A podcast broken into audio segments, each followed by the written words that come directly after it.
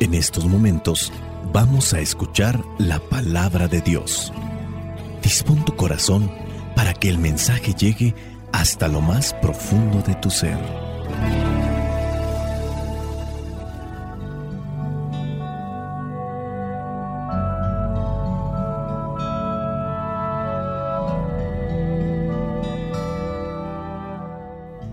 El Evangelio que la iglesia nos presenta para este día corresponde a Juan, capítulo 3, versículos del 1 al 8. Dice así, había un fariseo llamado Nicodemo, que era un hombre importante entre los judíos.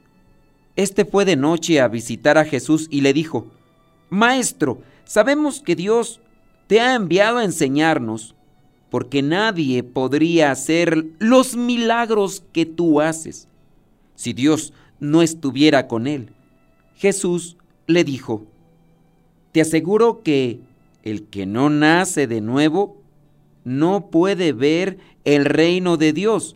Nicodemo le preguntó, ¿y cómo puede uno nacer cuando ya es viejo?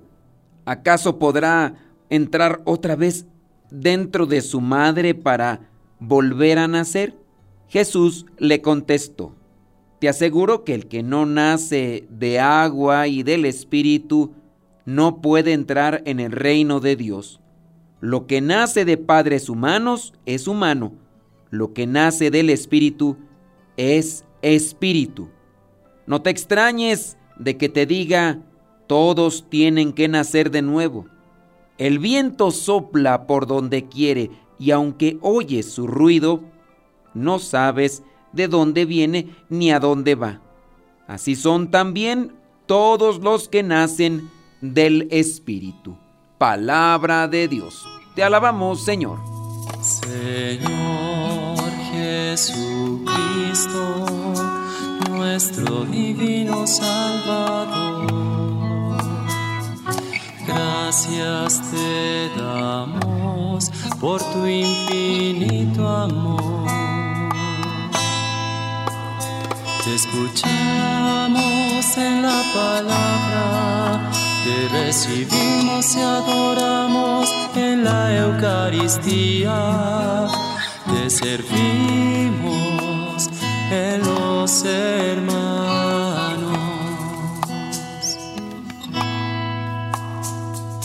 Que seamos misioneros como lo quieres tú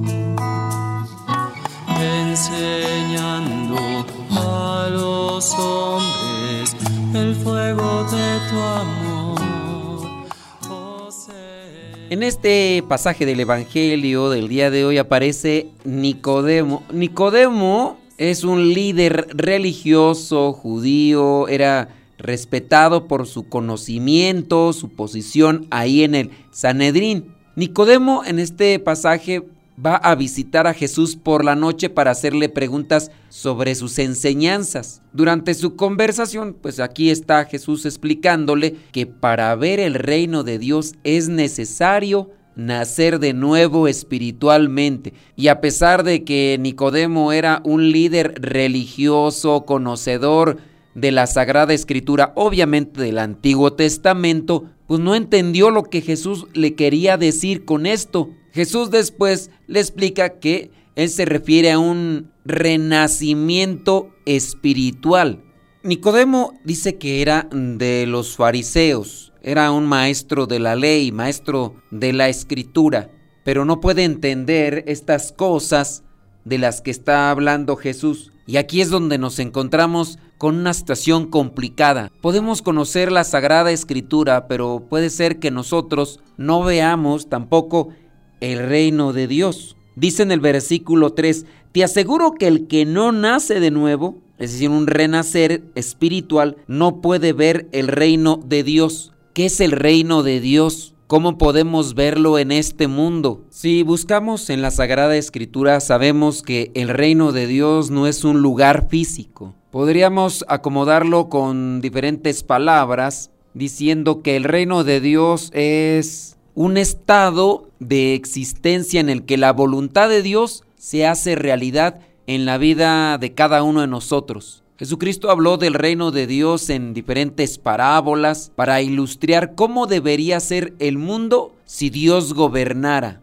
Entonces es un estado de existencia. Si Dios gobernara nuestras vidas, si Dios estuviera en mi pensamiento, en mis palabras, el reino de Dios. Y el reino de Dios va creciendo poco a poco. ¿Qué pasaría si se instalara el reino de Dios en un matrimonio? ¿Qué pasaría si el reino de Dios se instalara como un estado de existencia en un lugar de trabajo? en un gobierno que debería ser una realidad para los grupos parroquiales, un estado de existencia. Dios gobierna, Dios se mantiene, Dios se hace presente. Ese es el reino de Dios y debería de estar en los grupos eclesiales, debería de estar en los ambientes de iglesia. Pero ¿por qué entonces, a pesar de que estamos en grupos de iglesia, el reino de Dios no es una realidad, no es un estado de existencia. Acuérdate, el reino de Dios donde la voluntad de Dios se hace realidad. Dios reina, Dios gobierna. Eso es el reino de Dios. ¿Qué se necesita entonces para que Dios reine, gobierne ahí en tu casa, ahí en tu familia? Porque no gobierna Dios. Chécate los gritos, las ofensas, la falta de respeto, ya se separaron, ya están peleándose, ya no se hablan. El reino de Dios no lo veo. ¿Qué se necesita para mirar entonces el reino de Dios? Necesito renacer de nuevo. ¿Y cómo puedo renacer de nuevo? Incluso aquí Nicodemo pregunta, ¿cómo puedo hacer para meterme dentro de la mamá? Y dice, no, de eso no se trata, Jesús le da a entender que no entiende ni de qué está hablando. ¿Cómo puedo ser una persona que lleve a cabo la voluntad de Dios? Comprendo la voluntad de Dios en mi vida, comprendo la voluntad de Dios allí donde vivo, comprendo la voluntad de Dios en la crianza de los hijos, en el matrimonio, comprendo la voluntad de Dios dentro del grupo eclesial, comprendo la voluntad de Dios en la vida consagrada, en la vida religiosa, lo que estoy haciendo es voluntad de Dios, voy a echarme un poco de tierra. Y digo esto porque al estar hablando de los sacerdotes, los religiosos y los consagrados como una forma de no vivir conforme a la voluntad de Dios, también yo me puedo estar involucrando porque puedo estar siendo parte de esto que voy a mencionar. Sacerdote, religioso, consagrado, que recibe dinero como ofrenda de la gente que está agradecida y que te dice, ahí está para que se ayude usted religioso consagrado. Y eso de ayudarse, pues obviamente es utilizar ese dinero para tener cosas y hacer cosas que ayuden a la evangelización. Pero, ¿y qué tal si este religioso consagrado está utilizando ese dinero para darse gustos que ya no corresponden a ser consagrado. Se está yendo a los conciertos y lo está haciendo muy pero muy seguido. Ya nada más está buscando a ver a qué horas llega la nueva obra de teatro que no tiene nada que ver con las cuestiones de fe. Es mucho dinero el que se gasta. Y ya va al concierto de este, ya va al concierto de aquel. Y lo está haciendo tan, pero tan seguido que el dinero que le da la gente para ayudar en las cosas de fe no le alcanza porque los boletos son demasiado caros y una vez al mes o incluso a veces hasta dos veces se lanza a las obras de teatro seculares, a los conciertos o se va a ciertos lugares paradisiacos donde el estar solamente una noche y un día sale demasiado caro. Ya se está comprando el carro último modelo porque lo necesita, pero hace unos cuantos meses apenas había comprado uno, pero ya lo cambió porque acaba de salir el nuevo, o en su caso el celular más reciente, no porque lo necesite dentro de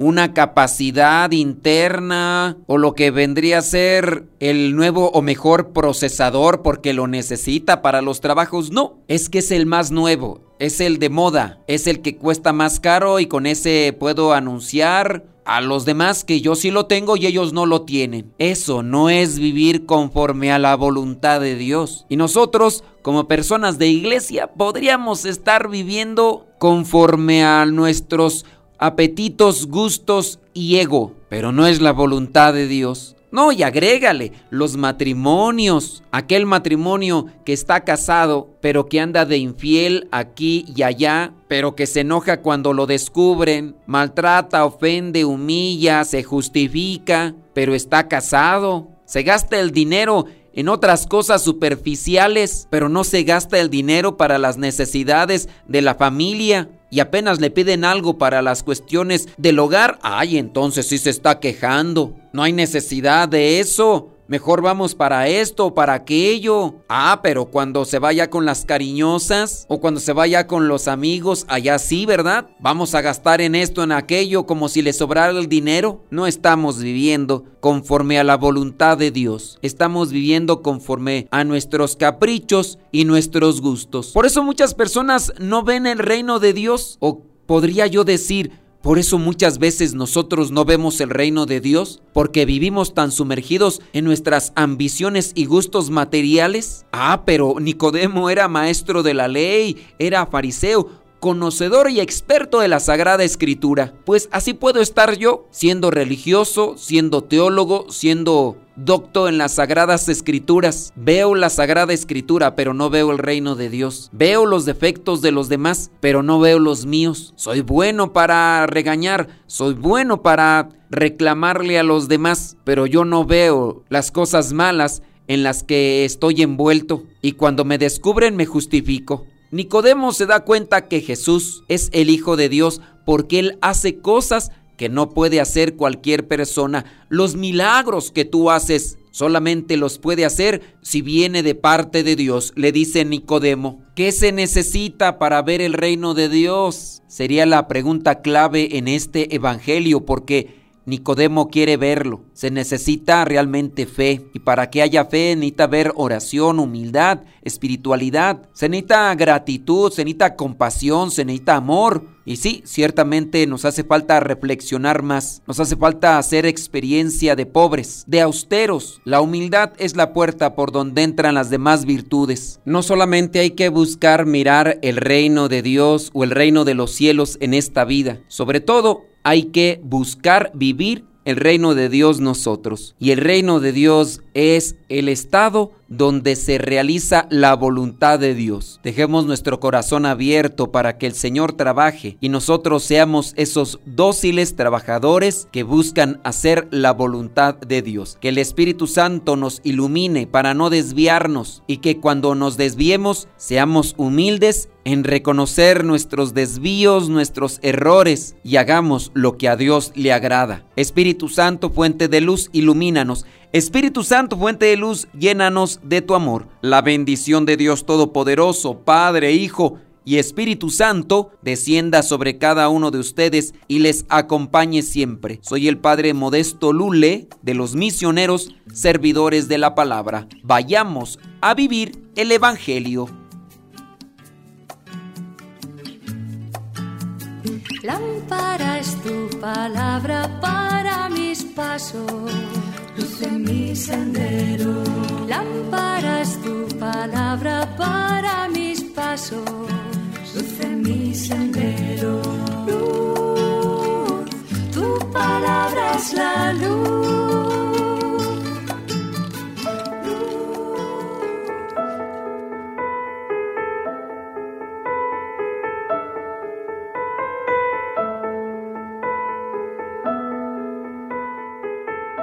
Cuentan que hace mucho un señor labrador que tenía un viejo caballo para cultivar sus campos estaba ahí, en su casa, cuando comenzó a llover.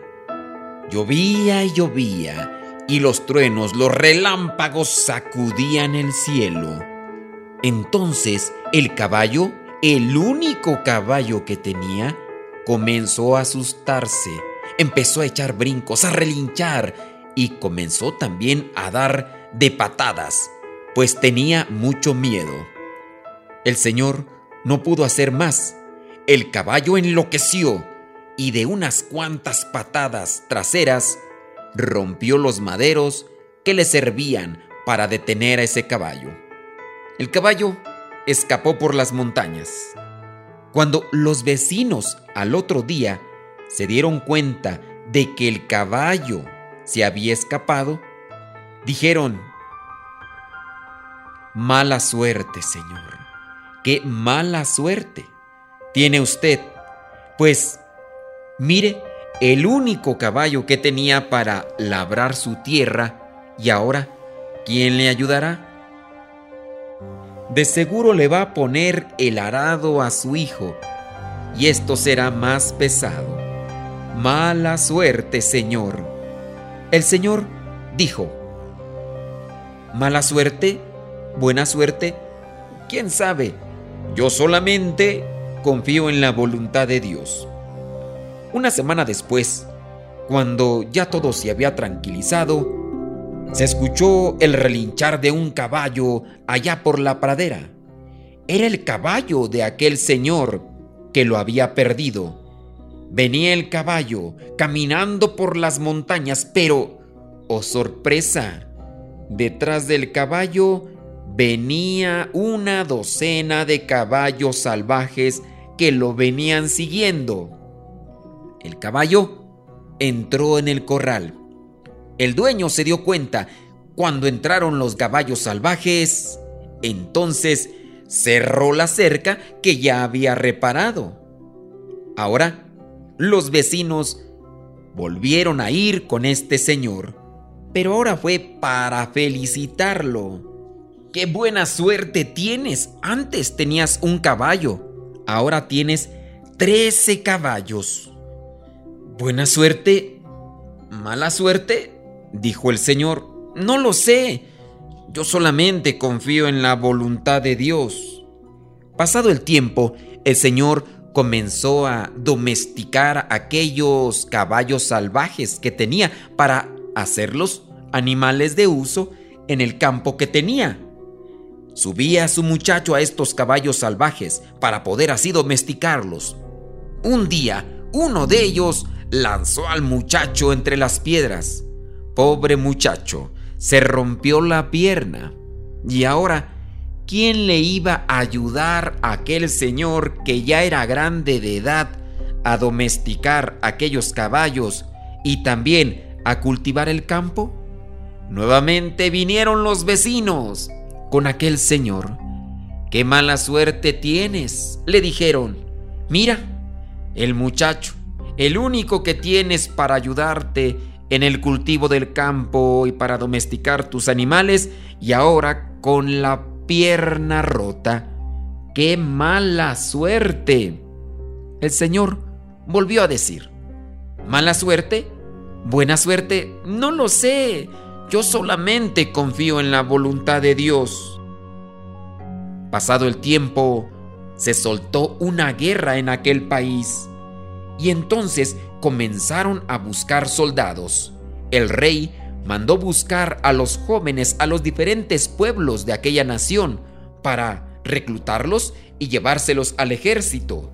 Llegaron a aquel poblado y comenzaron a buscar a todos los jóvenes que se los llevaron aún en contra de su voluntad, porque necesitaban soldados para ganar la batalla. Pero no se llevaron al joven que tenía la pierna rota porque no le servía para la guerra. Se llevaron a todos los jóvenes de aquel lugar. La gente, los vecinos de aquel señor, nuevamente fueron a decirle, qué buena suerte tienes. Mira nada más tu muchacho, está a tu lado. Sin embargo, a los nuestros se los han llevado a la guerra y quién sabe si regresen.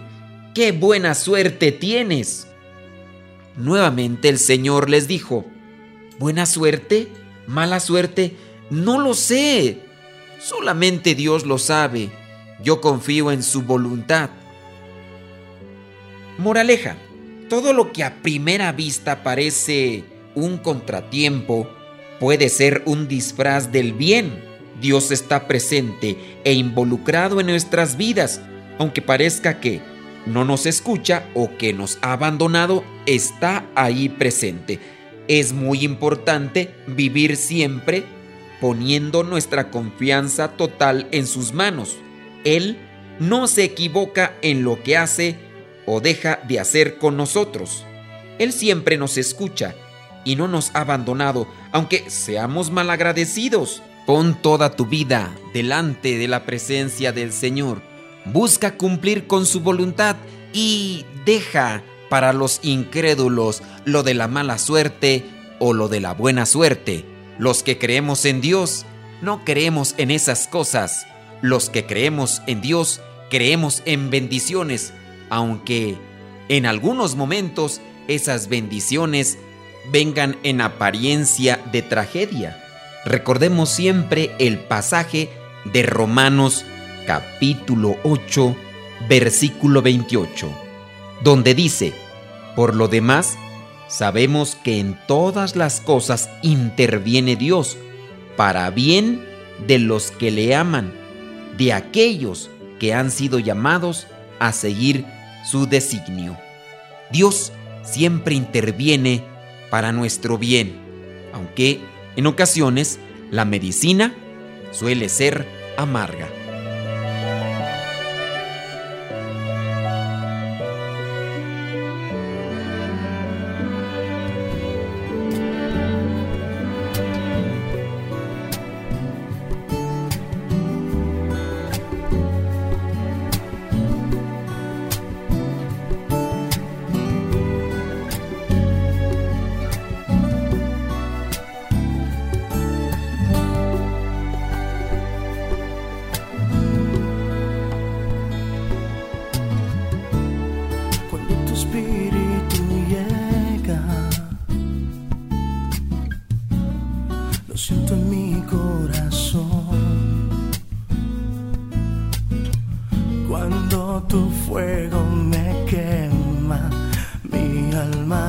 Se llena, yo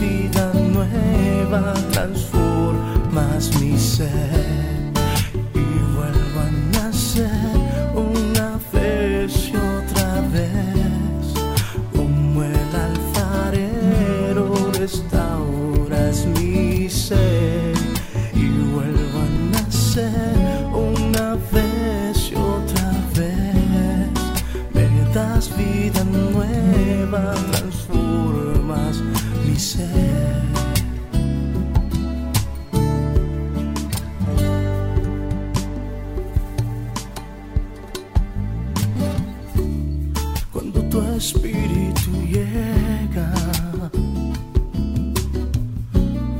desaparece el dolor.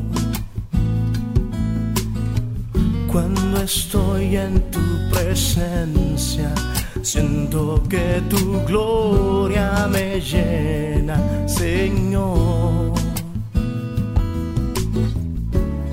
Cuando tu espíritu llega, desaparece el dolor. Cuando estoy en tu presencia, siento que tu gloria me llena, Señor, y vuelvo a nacer una vez y otra vez,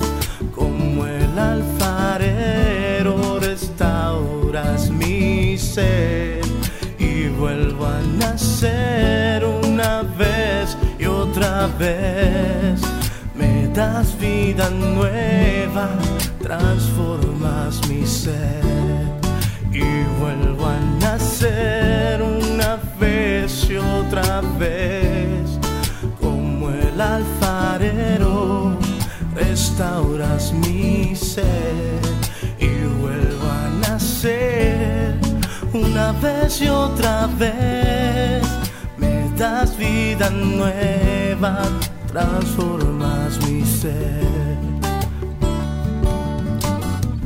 Cuando tu espíritu llega, mi alma se llena y yo siento la unción.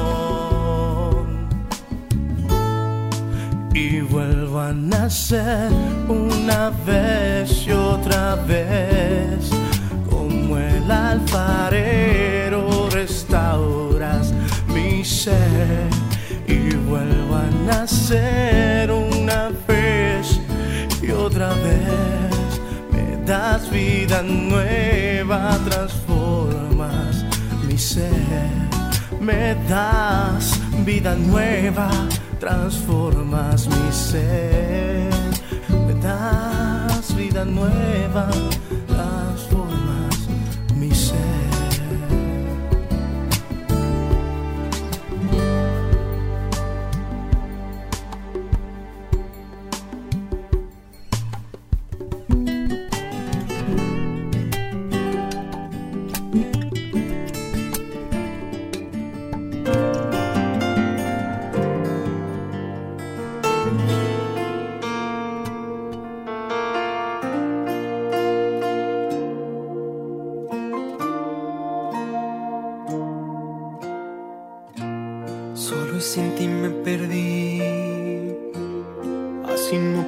seguir tanto tiempo vagando, buscando poder ser feliz. Tanta herida tengo ya que ya no puedo callar. Ante ti, ¿quién puede resistir? Toma todo lo que soy,